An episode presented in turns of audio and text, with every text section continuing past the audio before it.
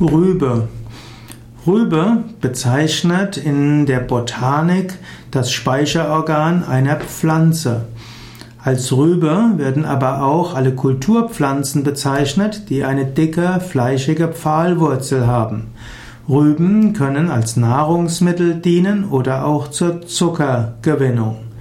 Man spricht von gelben Rüben als äh, Karotte und die Karotte ist eine sogenannte Bastrübe. Es gibt die Zuckerrübe, die neben dem Zuckerrohr die der Hauptrohstoff ist für die Zuckergewinnung. Es gibt die Speiserüben, es gibt die Kohlrüben, es gibt Wurzelpetersilie, Knollensellerie, es gibt Pastinaken, es gibt die roten Rüben und noch eine Reihe von weiteren Rüben, die besonders gut zum Essen sind. Gerade in Europa gehören die Rüben zu den wichtigsten Gemüsepflanzen.